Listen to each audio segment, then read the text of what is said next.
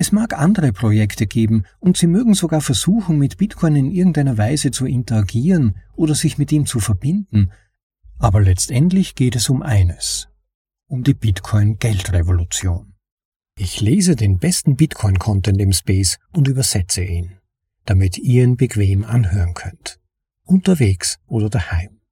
Mein Name ist Rob und das ist eine weitere Episode von bitcoinaudible.de.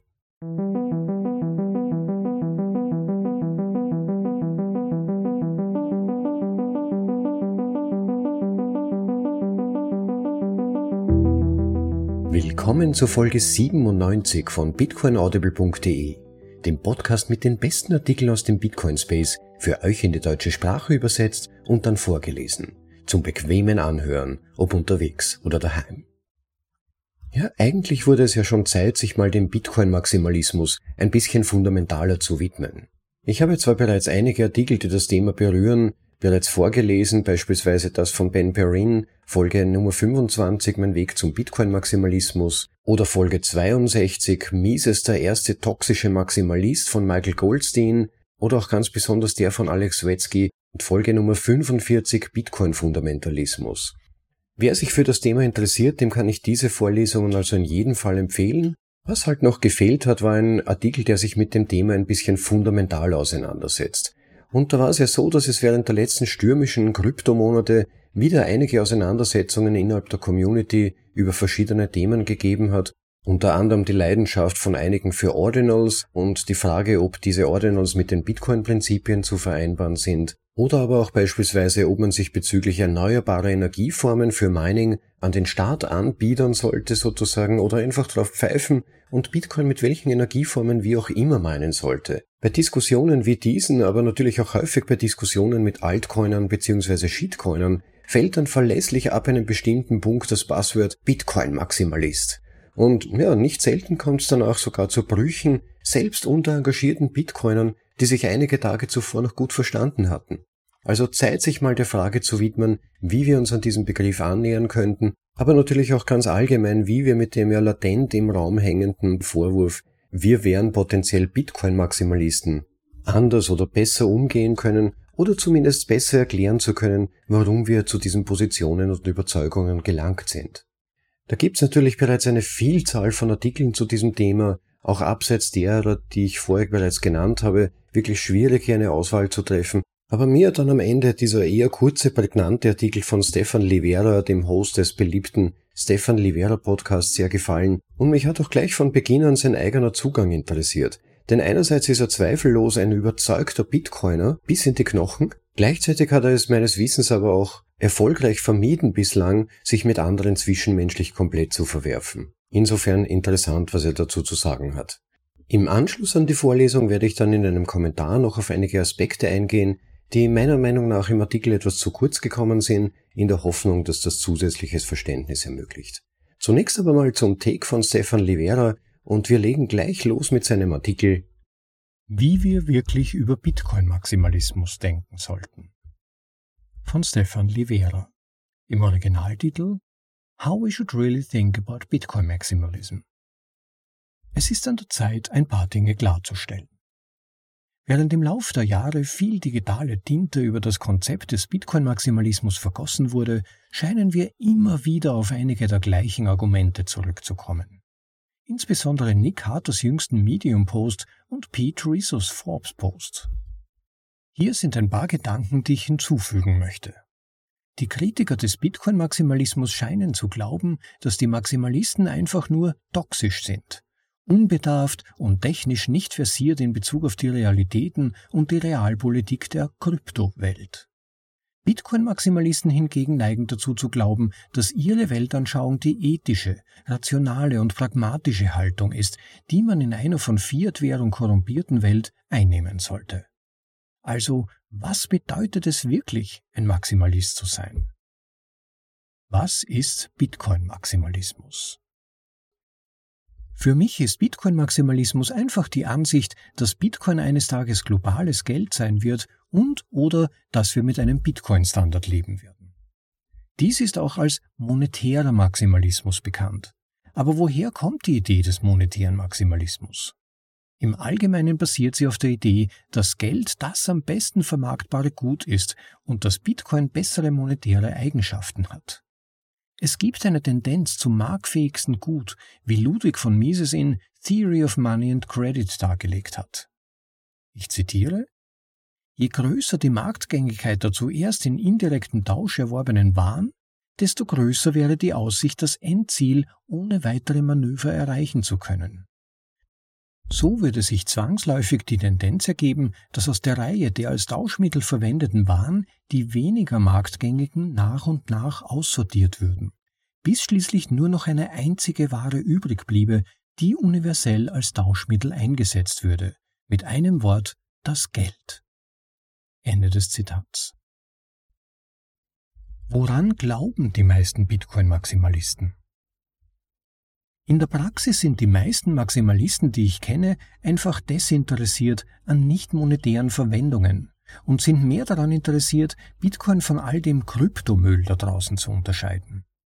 Und in Zeiten wie diesen, in denen so viele Kryptokreditgeber ihre Auszahlungen einstellen, zum Beispiel Celsius, Vault, Voyager, Insolvenz nach Chapter 11 beantragen, zum Beispiel Voyager, oder Rettungspakete annehmen, zum Beispiel BlockFi und Voyager, spricht vieles dafür, dass die Maximalisten recht hatten. Zu der Zeit, als Neulinge auf diesen Plattformen wie renditjagende Lämmer zur Schlachtbank rannten, waren es die Bitcoin-Maximalisten, die an die Regel nicht eine Keys, nicht eine Coins erinnerten und vor risikoreichen Renditplattformen warnten. Was wollen die meisten Maximalisten eigentlich? Was die meisten Maximalisten wirklich wollen, ist eine klare Trennung zwischen Bitcoin und all den anderen Dingen. So wie ich es sehe, konzentrieren sie sich im Allgemeinen auf die Förderung und Unterstützung von Bitcoin. Sie warnen vielleicht vor falschen Versprechungen oder vor Glücksspielen mit Kryptos oder vor unzutreffenden Angriffen auf Bitcoin. Sie wollen im Allgemeinen, dass die Altcoiner aufhören, Bitcoin als Teil ihres Marketings anzugreifen. Bitcoin hat keine zentralisierte Stiftung mit einem Marketingbudget, aber viele Altcoins schon. Viele Altcoiner verbringen Zeit damit, Bitcoin in den öffentlichen Medien zu verunglimpfen, um ihren Altcoin zu vermarkten. Angriffe auf Bitcoin sind für viele Altcoiner eine Notwendigkeit. Denn es gäbe keinen Grund überhaupt über ihren Altcoin nachzudenken, wenn man nicht an ein FAT, das Kürzel für Angst, Verunsicherung oder Zweifel, über Bitcoin glauben würde. Historisch gesehen hat dies die Form von Bitcoin ist nicht schnell genug, also benutzt man einen schnelleren Altcoin angenommen. In einigen Fällen unterstützen Personen, die mit Altcoins verbunden sind, ausdrücklich Angriffe auf Bitcoin. Der Vorstandsvorsitzende von Ripple, Chris Larsen, hat beispielsweise einen Angriff auf die Proof-of-Work-Sicherheit von Bitcoin in Höhe von 5 Millionen Dollar gesponsert, mit einer Spende an Greenpeace USA. Würden Altcoiner Bitcoin nicht angreifen und nicht versuchen, Bitcoin auf die Schippe zu nehmen, indem sie die Dinge in einer Kryptoindustrie zusammenfassen, gäbe es weit weniger Konflikte. Monetärer Maximalismus, nicht Plattform-Maximalismus. Der Bitcoin-Maximalismus, wie er im Zusammenhang mit dem monetären Maximalismus gedacht wird, kann und sollte jedoch dem Plattform-Maximalismus gegenübergestellt werden. Die Idee hier ist, dass alles auf Bitcoin aufgebaut werden sollte und jegliche Alternativen komplett ausgeschlossen werden sollten. Aber ich kann die Kritik am Plattformmaximalismus durchaus verstehen, denn nicht alles kann oder sollte auf Bitcoin aufgebaut werden. Es wird einige Dinge geben, bei denen es einfach technisch nicht machbar ist, sie auf Bitcoin aufzusetzen, oder sie würden unannehmbare Kompromisse erfordern, um dies zu tun, was der Dezentralisierung von Bitcoin, der strikten Angebotsbegrenzung, der Verifizierbarkeit, der Zugänglichkeit oder der Skalierbarkeit schadet. Aber Kritiker an Bitcoinern werden manchmal die Sichtweise der Plattformmaximalisten vermischen und angreifen als ob das alle Bitcoin-Maximalisten glauben würden, während Plattform-Maximalismus in der Praxis eher selten ist. Was bedeutet auf Bitcoin aufbauen überhaupt? Selbst diese Frage lässt sich nur schwer eindeutig definieren. Die meisten würden sagen, dass das Lightning Network, das Bitcoin UTXOs zum Öffnen bzw. Schließen von Kanälen verwendet, eindeutig auf Bitcoin aufgebaut ist. Aber wenn es um Dinge wie Sidechains, föderierte Sidechains, Altcoin, Cross-Chain-Swaps und so weiter geht, ist es vielleicht weniger klar. Zählt zum Beispiel ein chainübergreifender atomarer Swap von Bitcoin zu einem Altcoin als auf Bitcoin aufbauend? Fraglich. Er würde sicherlich nicht als Bitcoin-only eingestuft werden. Abgesehen davon sollten Stablecoins oder IOU-Token als Altcoins klassifiziert werden oder nur als etwas völlig anderes. Zum Beispiel scheint die Verwendung von LBTC of Liquid, um gebundene Bitcoin-IOUs darzustellen, eine einfache und unbedenkliche Möglichkeit zu sein, um zu zeigen, was vor sich geht. Zumindest gibt es keinen Altcoin, der von Insidern auf ahnungslose Kleinanleger gepumpt und gedumpt werden kann. Die Menge an Bitcoin, die an den Liquid-Verbund gebunden ist, kann extern verifiziert werden. Und LBTC kann eher als ein Geldersatz angesehen werden, in der Unterkategorie Geldzertifikat, wie unten beschrieben. Und was ist mit Stablecoins? Sind Stablecoins nicht einfach nur Kryptofiat? Erstens ist der Name ein wenig irreführend. Sie sind nicht wirklich stabil, sondern nehmen nur stetig im Wert ab, genau wie Fiat-Währungen im Laufe der Zeit. Zweitens akzeptieren die meisten Menschen, dass Fiat-Währungen im Moment noch vorherrschend sind und dass Stablecoins Teil des Prozesses der langsamen Umstellung der Welt auf einen Bitcoin-Standard sein können. Ich könnte mir vorstellen, dass einige neue Nutzer, oft nicht in der westlichen Welt, mit Stablecoins beginnen und dann langsam zu Bitcoin übergehen, sobald sie sich sicherer fühlen. So gut Stablecoins für kurzfristige Zahlungen auch sein mögen, für langfristiges Sparen sind sie nach wie vor nicht geeignet. Stablecoins bilden Fiat-Währungen ab, deren Kaufkraft kontinuierlich abnimmt. Ein wesentlicher Teil der Argumente für den Bitcoin-Maximalismus ist, dass Milliarden von Menschen auf der ganzen Welt etwas brauchen, mit dem sie sparen können. Diese Sparnachfrage ist auch als Reservierungsnachfrage bekannt und sie ist eine Schlüsselkomponente im Zuge des Prozesses, dass ein Vermögenswert zu Geld wird. Andererseits ist es auch möglich, dass staatliche Regulierungsmaßnahmen oder gesetzgeberische Maßnahmen ergriffen werden, die Stablecoins so regulieren, dass sie ihre relative Benutzerfreundlichkeit verlieren. Dies könnte zum Beispiel passieren, wenn Stablecoins als Geldmarktfonds reguliert werden oder mit zusätzlichen Bankvorschriften, die KYC bei jedem Schritt der Stablecoin-Nutzung erfordern oder wenn private Stablecoins stark reguliert werden zugunsten der Förderung von staatlich herausgegebenen digitalen Zentralbankenwährungen, also CBDCs. An diesem Punkt würde es noch deutlicher werden, dass Bitcoin einzigartig zensur- und inflationsresistent ist. Ist Bitcoin-Maximalismus langweilig? Ist Bitcoin-Maximalismus langweilig oder nur konsequent? Vielleicht sollte Sparen sowieso nicht so aufregend sein. Was die Welt braucht, ist eine Finanzialisierung, und ein Teil davon ist der langfristige Prozess des Absaugens der Geldprämie, die derzeit in physischen Immobilien, Aktien oder Anleihen gehalten wird. Wir gehen davon aus, dass sich im Laufe der Zeit mehr Menschen für Bitcoin entscheiden oder zu Bitcoin überlaufen, wenn du so möchtest. Anstatt Anleihen, Index-ETFs oder Immobilien zu stapeln, werden die Leute Sets stapeln bzw. stacken. Sparen mag zwar langweilig sein, aber wenn wir schon über spannende Dinge reden, warum sollten wir nicht die Auswirkungen bedenken, die gesundes Geld auf die Welt haben würde? Die Einführung von nichtstaatlichem Geld hat alle möglichen soziologischen Auswirkungen. Das liegt daran, dass Fiat-Geld die Kultur verändert.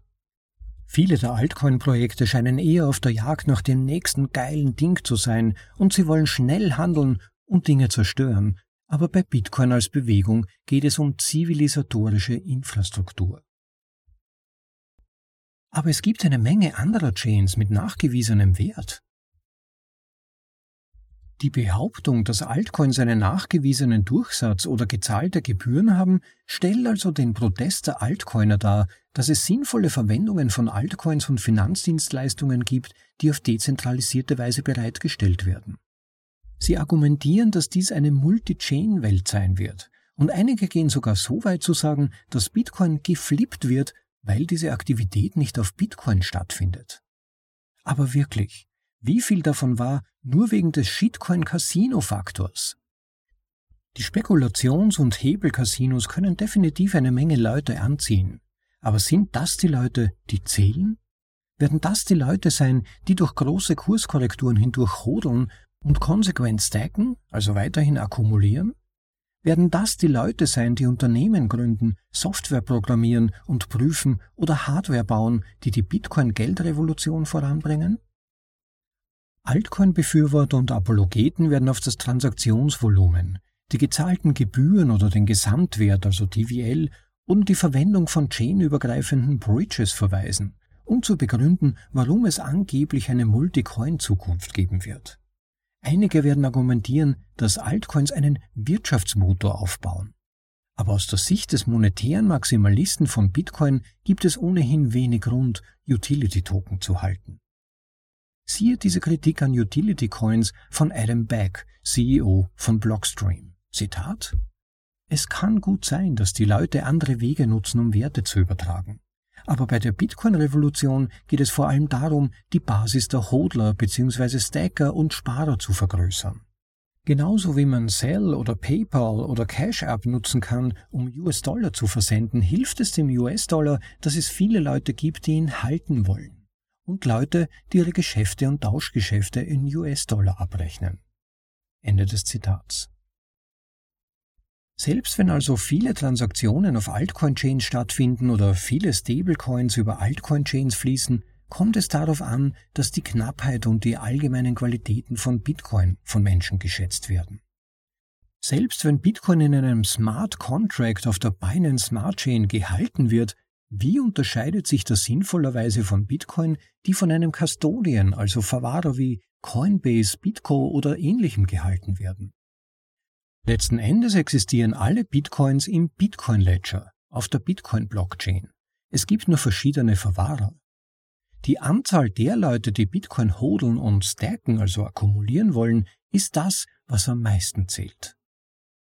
Ausgehend von dieser Idee von Sergei Kotliar von Bitrefill ist es für uns wichtig, den Unterschied zwischen neutralen Bitcoin the Tool-Nutzern und denjenigen, die ideologisch mit der Bitcoin-Bewegung verbunden sind, im weitesten Sinne Cypherpunks und Libertäre zu verstehen.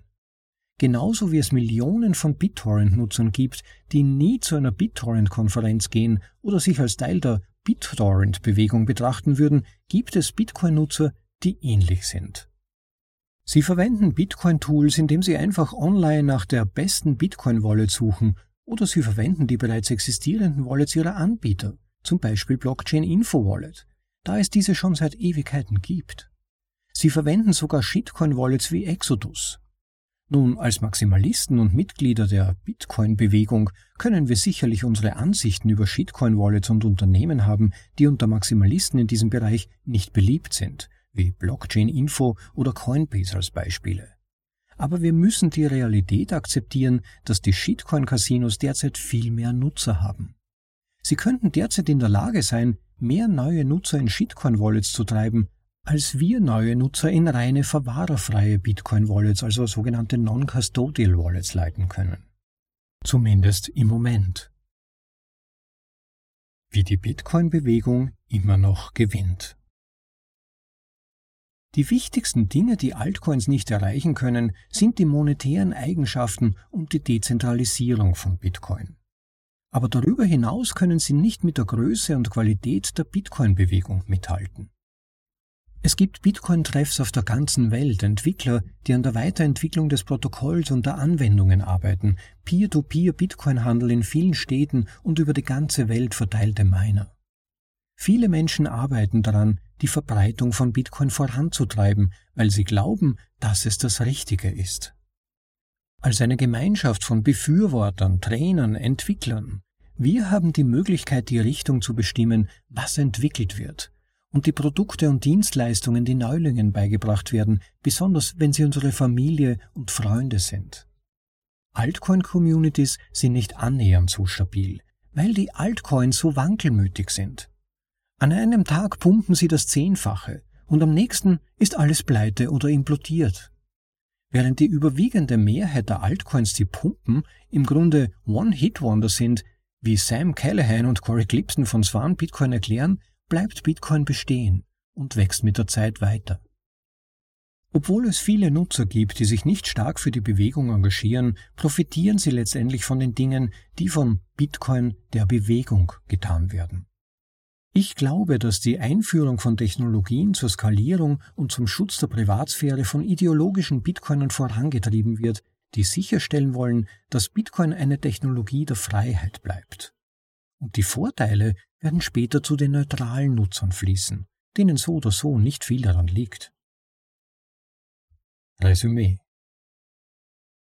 Zusammengefasst ist der Bitcoin-Maximalismus also die Ansicht, dass wir mit einem Bitcoin-Standard leben werden. Maximalisten wollen Bitcoin klar von Krypto unterscheiden. Sie konzentrieren sich auf die Entwicklung, den Aufbau, die Bildung und das Wachstum der Gemeinschaft, der Community. Es wird Druck ausgeübt, nicht mittels Shitcoins zu betrügen oder sich zu bereichern. Und dies geschieht im Allgemeinen im Interesse der Endverbraucher. Es mag andere Projekte geben und sie mögen sogar versuchen, mit Bitcoin in irgendeiner Weise zu interagieren oder sich mit ihm zu verbinden, aber letztendlich geht es um eines, um die Bitcoin-Geldrevolution. Vielen Dank an meine Freunde Michael Goldstein alias Bitstein und Giacomo Sugo für ihr Feedback zu diesem Artikel. Das ist ein Gastbeitrag von Stefan Livera, Host des Stefan Livera Podcasts und Managing Director von Swan Bitcoin International. Die darin geäußerten Meinungen sind ausschließlich seine eigenen und spiegeln nicht unbedingt die von BTC Inc. oder dem Bitcoin Magazine wider. Das war, wie wir wirklich über Bitcoin-Maximalismus denken sollten. Von Stefan Livera. Ja, danke an Stefan Livera für diese gute Zusammenfassung und das Bitcoin Magazine für die Veröffentlichung des Artikels. Ähm, ich weiß ja nicht, wie es euch geht, aber manchmal ist ja mein Eindruck, was auch immer man als Bitcoiner tut oder sagt, das gegen das geltende Narrativ von Altcoins angeht, wird man als Bitcoin-Maximalist bezeichnet.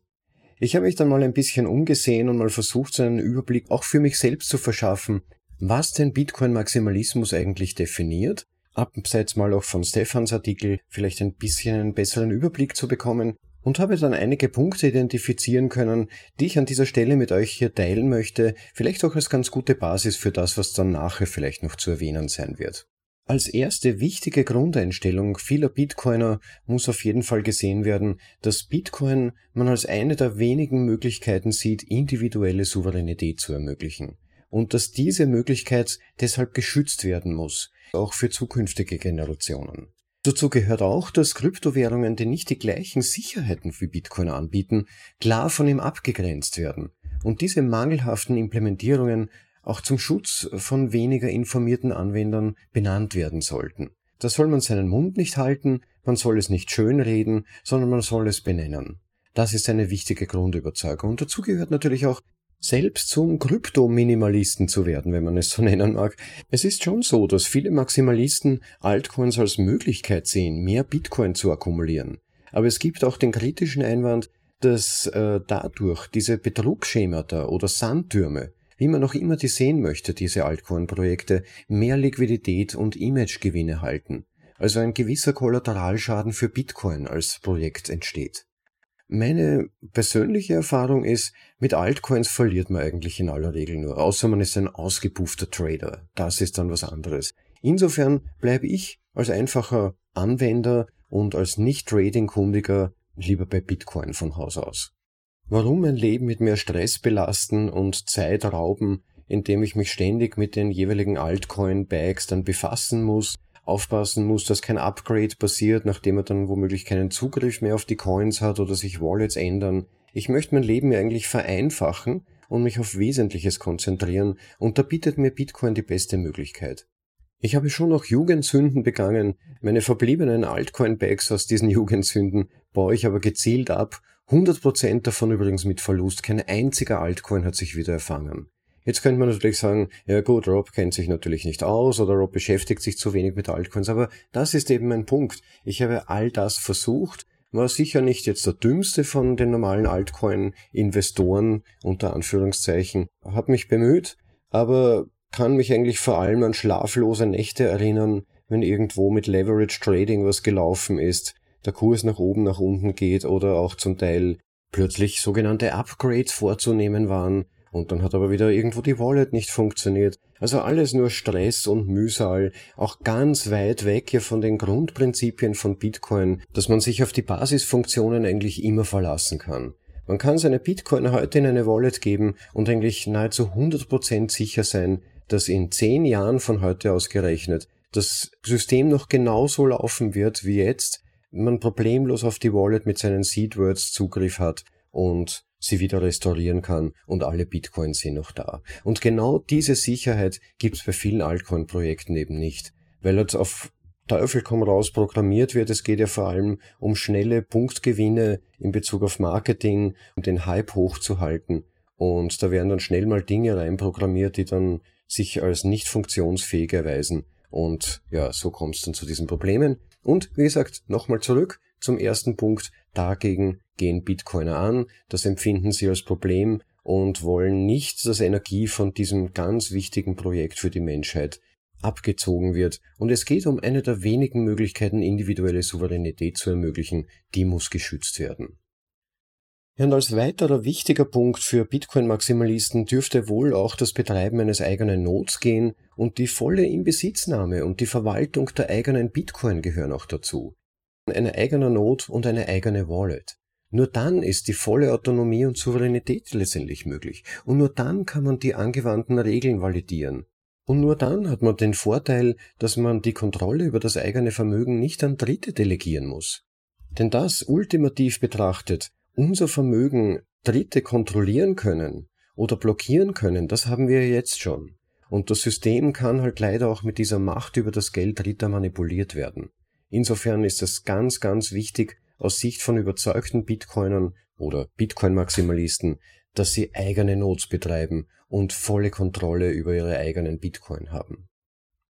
Ein weiterer wichtiger Punkt ist der Ausbau der parallelen Bitcoin-Ökonomie. Also nicht nur hodeln, dazu kann man aber vieles zählen, zum Beispiel das Anbieten von Bitcoin-Zahlungen, aber auch den Ausbau der Hardware- und Softwarelandschaft rund um Bitcoin, Information der User, zum Beispiel das Projekt 21 im deutschen Sprachraum, Blocktrainer, Apricot Media und so weiter. Es gibt allein in unserem Sprachraum schon so viele gute Projekte. Aber es braucht noch mehr, vor allem in Richtung Entkopplung vom bestehenden Finanzsystem und den Krakenarmen der Kontrollinstitutionen. Zum Beispiel eben Services wie Hodel Hodel, BISC zum KYC-freien Handel mit Bitcoin, direkte Zahlungsmöglichkeiten mit Bitcoin, äh, lokale Initiativen, zum Beispiel über Fedimint. Da gab es mal Folge 40 in unserer Vorlesung, die Fedimint genau erklärt hat, wenn euch das interessiert. Aber auch Aufklärung der Altcoiner. Da kann jeder einen Beitrag leisten. Politisches Engagement führt Bitcoin und so weiter. Und natürlich gehören da auch eben Diskussionen mit Altcoinern dazu. Und es kann sein, dass sie einem dann an den Kopf werfen, du bist ein Maximalist. Und dann werden wir ihnen erklären, warum und was das für Gründe hat. Als weiterer wichtiger Punkt würde mir noch vorkommen, ein Engagement für vorsichtige und zurückhaltende Veränderungen der Software und Abwärtskompatibilität. Also Sicherheitsüberwägungen zu vermeiden, in die Falle zu gehen, Featureitis ausbrechen zu lassen, teils auch aus, aufgrund von möglichen Wechselwirkungen zwischen Erweiterungen von Bitcoin und der stabilen Geldregeln. Zu diesem Thema hat ja auch Ex-Bitcoin Core-Entwickler Jameson Lobb einiges in seinem von uns zuletzt vorgelesenen Artikel, das war Folge Nummer 96, einiges geschrieben. Es ist eine heikle Balance. Zum einen will man ja sicherstellen, dass Bitcoin auch in Zukunft hundertprozentig genauso funktioniert, wie er das heute tut. Und da kann sein, dass es vielleicht doch noch einige Schnittstellen benötigt, auch den einen oder anderen kleinen Bugfix, wie im Artikel von Jameson Lobb erwähnt. Aber gleichzeitig muss natürlich auch unbedingt vermieden werden, dass wichtige Eigenschaften von Bitcoin und vor allem auch seine Dezentralisierung dadurch gefährdet werden würden. Also eine wirklich heikle Balance, aber grundsätzlich Engagement für Anpassungen der Software, für Abwärtskompatibilität und eben aber auch Vorsicht und Zurückhaltung bei all diesen Schritten. Ja, und als weiterer wichtiger Punkt eine Grundüberzeugung, die sicherlich viele Bitcoiner, speziell Bitcoin-Maximalisten teilen, eine klare Opposition zu allen Bestrebungen von Zensur und Überwachung. Das ist nämlich auch ein ernstzunehmender Angriffsvektor gegen Bitcoin an sich. Es kann Bitcoin nicht umbringen, aber vielen Leuten, vor allem nicht computeraffinen Leuten, den unkomplizierten Zugang zu Bitcoin verwehren. Und das wäre ein großes Problem, das unbedingt zu vermeiden wäre, wenn möglich. Man kann natürlich Zensurbestrebungen und Überwachungsbestrebungen ultimativ nicht komplett verhindern, aber man kann sie erschweren, indem man Lösungen zur Verbesserung der Privatheit entwickelt und fördert und sich vielleicht auch diesbezüglich bei der Entwicklung aktiv engagiert, wenn es einem möglich ist. Ja, und ein weiterer Punkt ist natürlich die Förderung und der Ausbau von Bitcoin Mining. Also Proof of Work, das Erfordernis des Einsatzes echter Arbeit bzw. Energie für das Finden neuer Bitcoins sowie für die Sicherung des Netzwerks. Das ist essentiell für das Bitcoin-Netzwerk. Diesbezügliche Änderungen oder Abstriche bringen Nachteile mit sich und würden den Wert von Bitcoin als echte Alternative definitiv schmälern.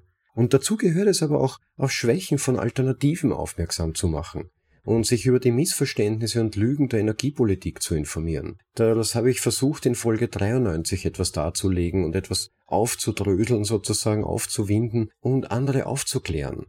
Wenn wir uns selbst in Bezug auf die Energiethematik oder in Bezug auf die eigentlich Vorteile von Bitcoin Mining für nachhaltige Energiegewinnung, für den Schutz der Umwelt, aber auch für unsere Gesellschaft, um unser eigenes Fundament nicht zu gefährden, wer sich da nicht auskennt, der wird natürlich Probleme haben, es dann anderen zu erklären und dem wird es wahrscheinlich auch an Überzeugung mangeln, dass diese Elemente von Bitcoin wirklich substanziell sind und ein Kernelement von Bitcoin an sich.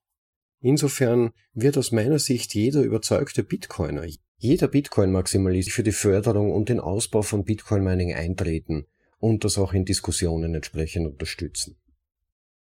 Ja, das dürften so in etwa die wichtigsten Punkte sein, über die die meisten überzeugten Bitcoiner sich einig sind. Aber wie wir wissen, selbst in der Bitcoin-Community gibt's oft heftigste Diskussionen und manchmal kommt ihm vor, sogar die heftigsten, wenn man es vergleicht mit Bitcoin zwischen Altcoins oder Altcoinern untereinander. Und sehr häufig liest man auch, dass Bitcoiner toxisch sind, dass Bitcoiner in ihrem Diskussionsverhalten sozusagen Giftigkeit zeigen.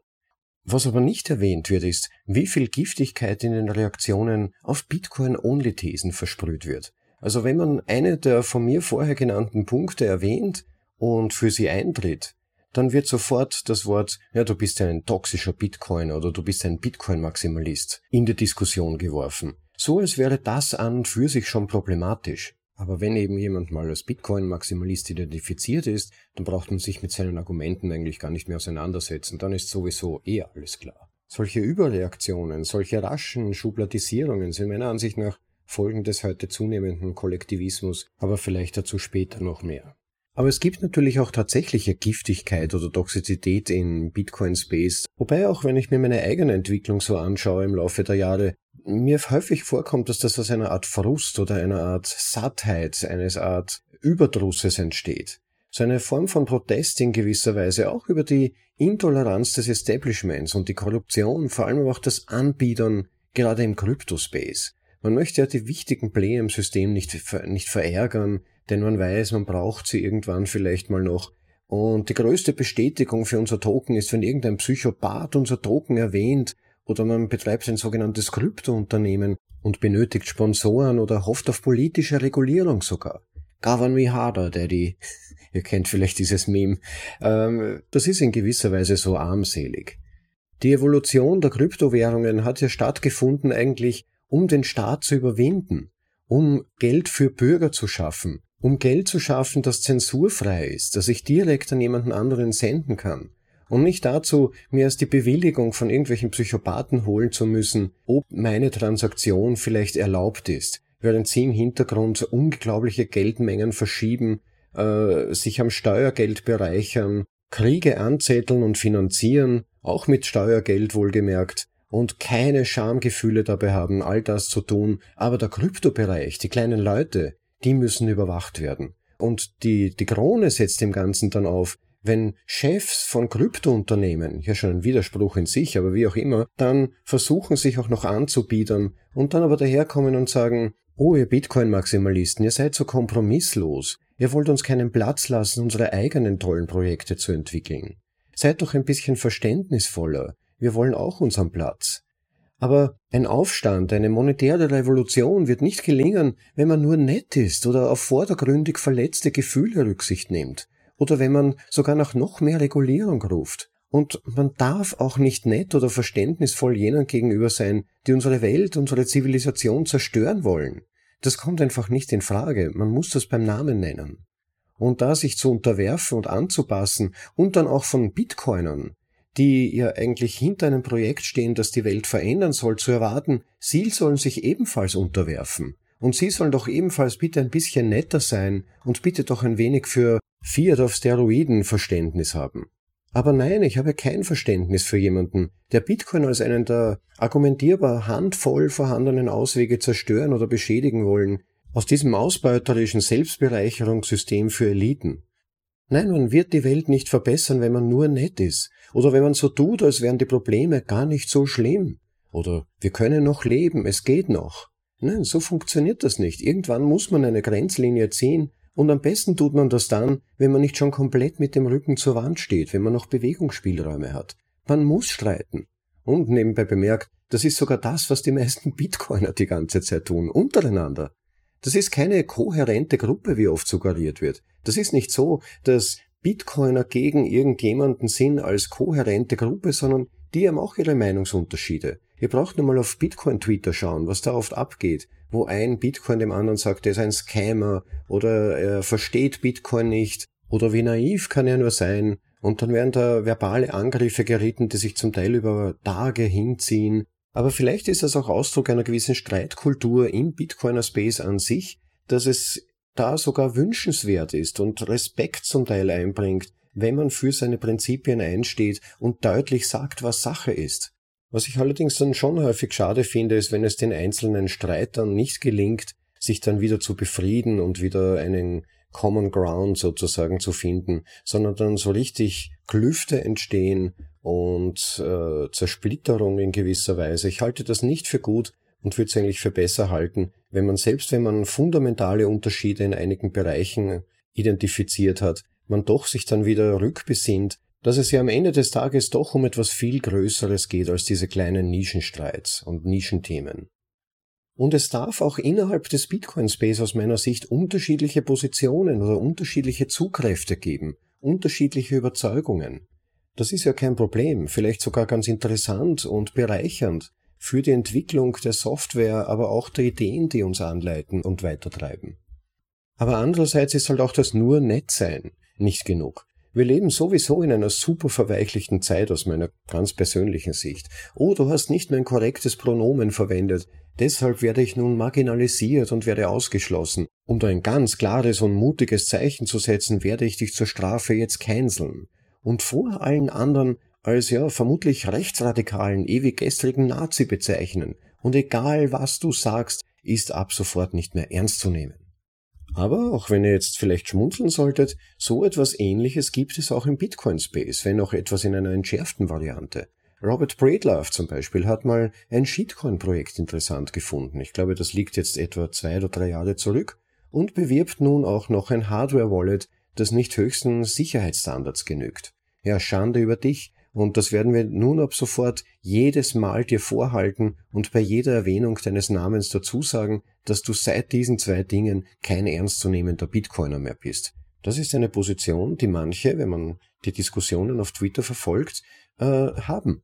Und dann versuchen, Robert, einen der interessantesten und aktivsten Autoren im Bitcoin-Bereich, in einem schlechten Licht darzustellen. Ich glaube nicht, bei allem Verständnis und aller Wichtigkeit von klaren Abgrenzungen in Bezug auf Scams oder fragwürdige Entwicklungen, ähm, dass das für unseren Bereich hilfreich und produktiv ist. In aller Regel ist nach zwei bis drei Tweets oder vielleicht sogar mit einem Gegenartikel unter Anführungszeichen eh das Nötigste gesagt und dann kann man eigentlich wieder zum Alltag übergehen, die wichtigen Talking Points und Argumente wurden bei den Zuhörern vermerkt, sie können sich ihre eigene Meinung bilden und dann sollte man wieder zum Alltag zurückkehren können und sich wieder produktiverem widmen. Genauso wie in Firmenbesprechungen. Auch da kommt es häufig zu Disputen, es gibt unterschiedlichste Positionen, aber am Ende des Tages man arbeitet noch immer in der gleichen Firma, es gibt noch immer die gleichen Ziele, die Produktion läuft weiter und man muss sich wieder annähern und einen Kompromiss finden.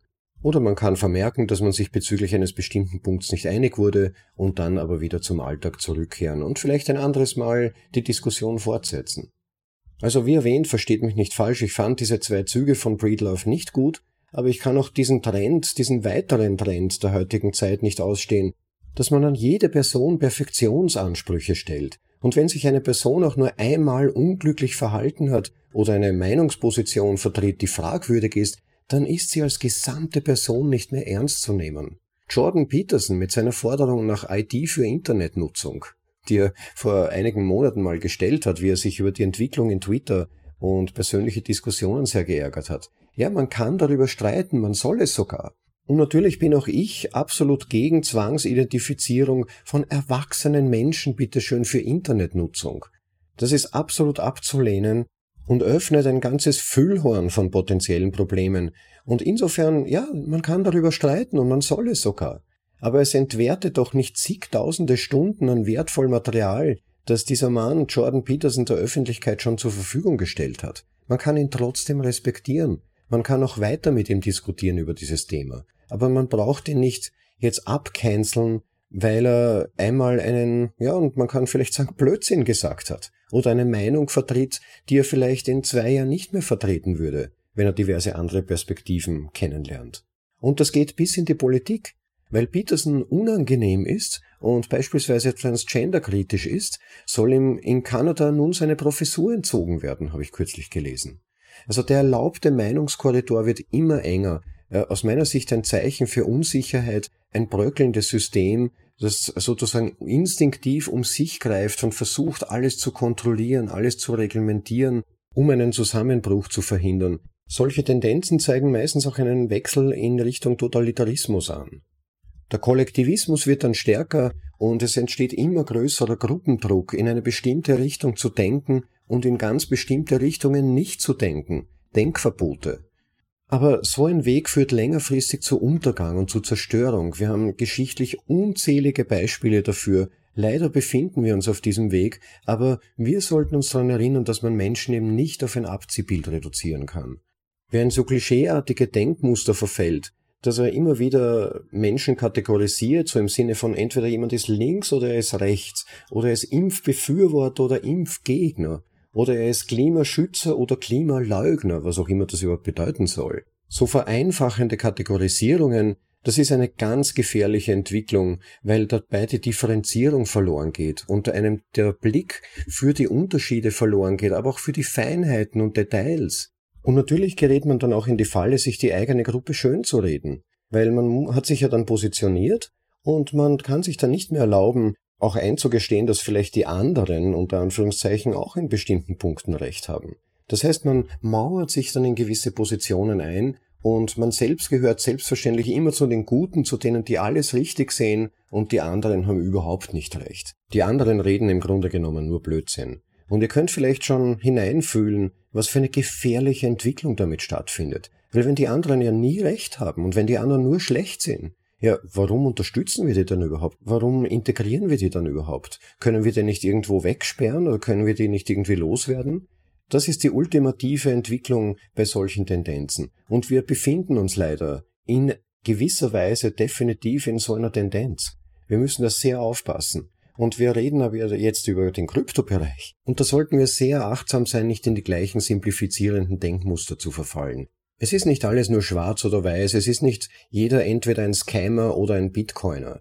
Auch wenn ich dabei natürlich in keiner Weise Alex Gleitstein, den wir in unserer ersten Vorlesung hatten, jeder ist ein Scammer, jeder ist ein Schwindler, das solltet ihr euch unbedingt anhören, by the way. Wirklich ein ganz toller Artikel. Und er in gewisser Weise stellt ja das Provokant in den Raum, dass es im Kryptobereich im Prinzip nur Bitcoiner oder Scammer, also Betrüger gibt. Ich sehe es nicht so eng und vor allem gibt es ja auch Entwicklungsverläufe. Es gibt viele Leute, die im Kryptobereich begonnen haben, weil sie ihren Freunden geglaubt haben, beispielsweise die gesagt haben, ja, natürlich, du solltest auch 0,001 Bitcoin haben, just in case und damit du sozusagen hier im Köpfchen ein Häkchen machen kannst. Aber kauf dir doch diese Token und dann kommt eine Liste mit zehn Token und mit denen wird er der große Gewinner. Und so beginnen ja viele und wir kennen alle diese leidvollen Wege, wenn man mal große Verluste erlitten hat, wenn man Rugpools erlebt hat, wenn man Scams erlitten hat. Und dann beginnen viele sukzessive Bitcoin zu entdecken und wir sollten ihnen nicht diesen Weg unnötig schwierig machen, indem wir uns darstellen als Menschenfeinde, als verrückte Idioten, die jeden, der nicht ein radikaler Bitcoin-Fan ist, ein exklusiver, das Leben zur Hölle macht, indem er sie beschimpft oder indem er sie als Vollidioten bezeichnet oder als dumm. Das wird nicht funktionieren. Da gibt's ein schönes Meme, das vor einigen Tagen Jameson Lobb gepostet hat. Ich werde es vielleicht in den Artikel stellen auf unserer Website, dann könnt ihr es auch anschauen.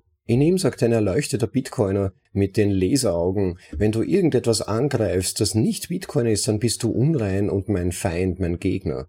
Und darauf sagt Jameson Lopp in diesem Fall, aber wenn du jeden zu deinem Feind machst, ist das eine furchtbare Taktik, um die Adoptionsrate zu erhöhen. Und darauf ist dann natürlich der erleuchtete Bitcoiner etwas sauer. Aber ich denke, dieses Meme bringt's auf den Punkt. Darum geht's in dem, was ich vorher erwähnt habe. Wir müssen darauf achten, auch integrativ zu sein. Lügen haben Konsequenzen und Betrug hat Konsequenzen. Das ist ganz klar. Aber wir können fair und auch sachlich sein zum Beispiel anderen die Nachteile ihrer Altcoin-Projekte erklären, aber auch glasklar und ehrlich, aber gleichzeitig auch fair und sachlich. Es ist nicht gut, wenn ein Entwicklerteam oder eine Altcoin-Firma, wie es ja meistens ist, ihr eigenes Geld druckt, ohne Kosten, und das dann an Leute verkauft, in Form von Token, die sie dann zu anderem Geld, sei es Bitcoin oder Fiat-Geld umwandeln. Jeder weiß im Hinterkopf, dass das nicht korrekt ist, aber man versucht es sich schön zu reden, Ausreden zu finden. Aber wenn man es anspricht, dann wird gesagt, oh, du bist nicht nett, wir wollen etwas aufbauen, wir sind nett zu anderen, sind integrativ, aber du magst sie. Ja, klar sind Betrüger nett. Natürlich wird jemand, der wertlose Token versucht, so Geld zu machen, jeden einladen. Natürlich wird er integrativ sein. Die scheren sich nicht um Werte, die wollen nur möglichst viele ihre Token verkaufen. Ein gelernter Bitcoiner erkennt das halt. Er erkennt, dass all diese Betrugsprojekte nichts wirklich Neues erzeugen aber eigentlich nur Kapital von der eigentlichen Innovation abziehen und viele Leute auch noch das mühsame Ersparte verlieren, das sie vor den Armen des Staates retten konnten. Das kann ärgerlich machen. Und ja, über eines bin ich heute überzeugt, Altcoins sind ein Angriff auf Bitcoin und ein sehr cleverer und gezielter dazu. Das sogenannte Krypto als gleichrangig mit Bitcoin darzustellen, ist eine sagenhafte Verzerrung und völlig inadäquat. Und dann kommen sie daher mit vielen Schnörkeln und Passwords, NFT, DeFi, was auch immer, nur um zu verbergen, dass es in erster Linie darum geht, Geld zu drucken. Versteht mich nicht falsch, es gibt einige ehrliche Entwickler, die sich wirklich bemühen, hier etwas auf die Beine zu stellen. Ich kenne persönlich jemanden, der dabei ist, ein Altcoin-Projekt entwicklungstechnisch zu unterstützen, der mitprogrammiert. Ein ganz toller Kerl wirklich und er bereichert sich da auch nicht daran. Aber dann dann wir unsere gelegentlichen Dispute. Warum nicht dieses Potenzial in das bei weitem führende Protokoll Bitcoin leiten und dieses verbessern? Netzwerkeffekte. Das macht überhaupt keinen Sinn, den 150. Anlauf für besseres Internetgeld zu machen. Äh, ich bin so ein bisschen der Ansicht, dass es ihm schön langsam dämmert. Auch er geht da seinen Weg. Äh, die Netzwerkeffekte sind einfach so mächtig, dass selbst wenn man tollere Ideen hat, die in keiner Weise aufwiegen können, wenn ein bestimmtes Projekt schon dominant ist und im Grunde auch das Fundament so stark und stabil und ausbaufähig ist, wie das, wie das bei Bitcoin der Fall ist. So wie wir das in unserer letzten Vorlesung Bitcoin ist schlechter, ist besser. Ich hoffe, ihr habt die schon angehört, wirklich sehr hörenswert. Das ist eine so wichtige Lektion. Und wenn man das mal verstanden hat, dann werden eigentlich all die Altcoin-Projekte überflüssig. Mir ist bis heute noch kein einziges Altcoin-Projekt begegnet, außer Monero, obwohl man auch da gewisse Abstriche machen muss. Da habe ich meine eigenen Diskussionen im Kopf noch nicht ganz abgeschlossen. Aber ich spüre auch da eine gewisse Tendenz, eine gewisse Richtung, die es zu nehmen scheint. Aber ja, was dann oft auch noch als Argument der Altcoiner verwendet wird, manche sagen dann, ja, aber ich bin dann am Erfolg des Projekts beteiligt. Auch wenn es vielleicht kein zweiter Bitcoin wird, vielleicht wird es ein dritter, und dann habe ich immerhin Anteile daran, dann kann ich über meine Token am Erfolg des Projekts partizipieren. Aber nein, du hast keine Anteile. Niemand schuldet dir etwas, weil du Token auf einem Netzwerk gekauft hast.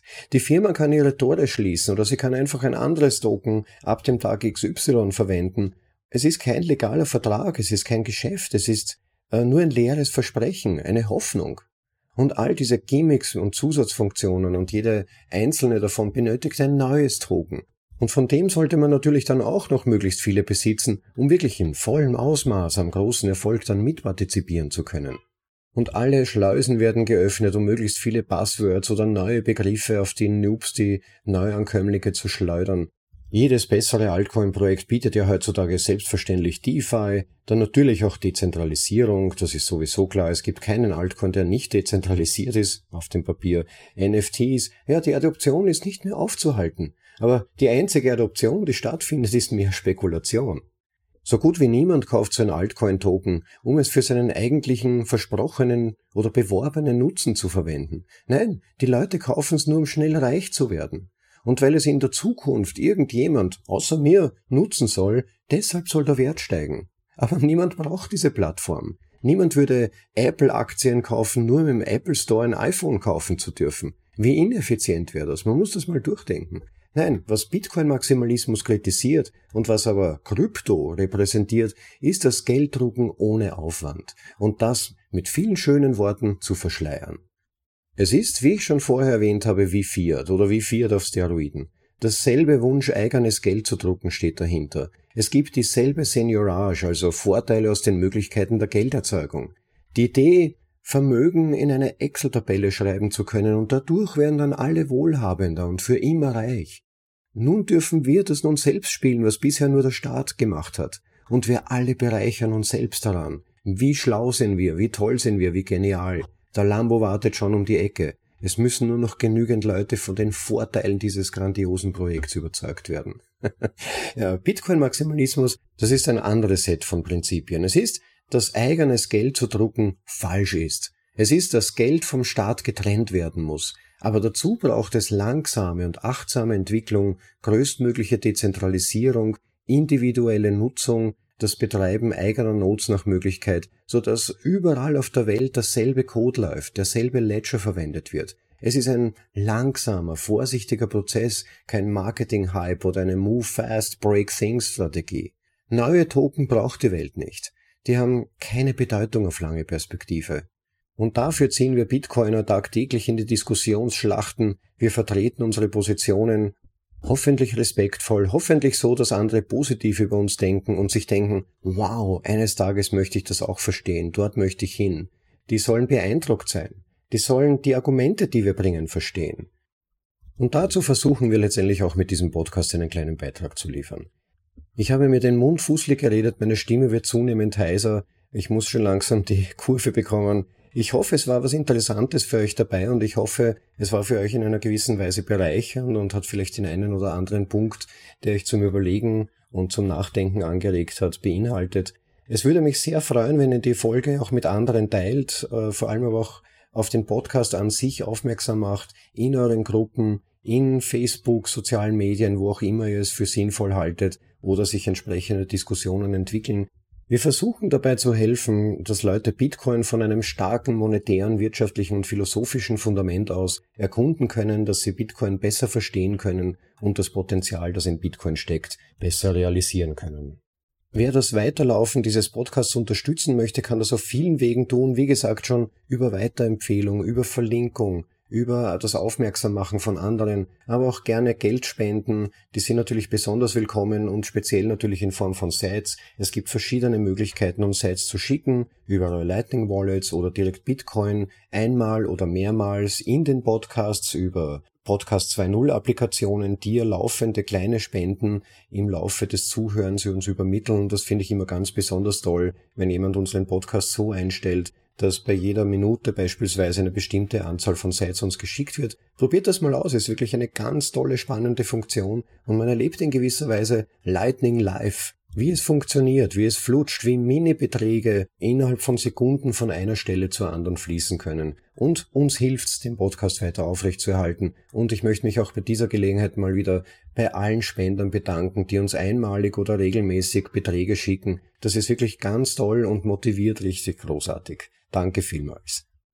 Bei dieser Gelegenheit auch noch eine kurze Erinnerung an unsere Episode Nummer 100, unsere Jubiläumsepisode, eine Bitcoin-Meditation mit positiven Affirmationen zu Bitcoin, die die positiven Gefühle zu Bitcoin verstärken und verwurzeln und nebenbei auch noch eine tolle Möglichkeit bieten, sich besser zu entspannen, vielleicht auch besser einzuschlafen. Ich glaube, das ist uns ganz gut gelungen, in Zusammenarbeit mit Sinotoshi übrigens, und ihr solltet euch das anhören und könnt auf diese Weise den Podcast unterstützen. Wenn ihr circa 35.000 seid oder mehr, also das Äquivalent von etwa 10 Euro an uns spendet, schickt uns eine kurze E-Mail über das Kontaktformular unserer Website bitcoinaudible.de oder andererseits vielleicht auch per Telegram oder wie auch immer und informiert uns darüber und gern schalte ich dann euren Zugang zu dieser Episode schon vorab frei und alle jene, die nicht spenden wollen oder denen dieser Betrag zu hoch ist, die können einfach warten, bis die Folge Nummer 100 automatisch erscheint. Ich werde sie auf jeden Fall für alle freischalten lassen, wollte aber auch andererseits mal unseren großherzigen Unterstützern die Möglichkeit geben, auch etwas schon vorab, etwas ganz Spezielles zurückzubekommen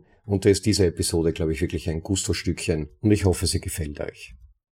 Ja, und zu guter Letzt, wer den Podcast noch nicht abonniert hat, bitte den Abonnieren-Button klicken, entweder direkt in der Podcast-App, in der ihr euch gerade befindet, oder auch auf YouTube, vielleicht kennt ihr unseren YouTube-Channel schon. Selbst wenn ihr unseren Podcast nicht auf YouTube hört oder nicht so oft, wird es uns freuen, wenn ihr auch dort die Abonnieren-Funktion aktiviert. Vielleicht sogar mit der Glocke dran, dann entgeht euch auf keinen Fall eine Episode und ihr seid immer live dabei, wenn was Neues erscheint. Und wenn euch diese Episode interessiert hat, bitte natürlich auch nicht den Like-Button vergessen. Ja, und an dieser Stelle bleibt mir eigentlich kaum etwas übrig, als euch noch einen schönen Tag zu wünschen. Genießt das Leben wie immer, freut euch der zunehmenden Sonnenstrahlen und vielleicht seid ihr auch bei der nächsten Episode wieder dabei von bitcoinaudible.de hier mit eurem Rob. Ciao.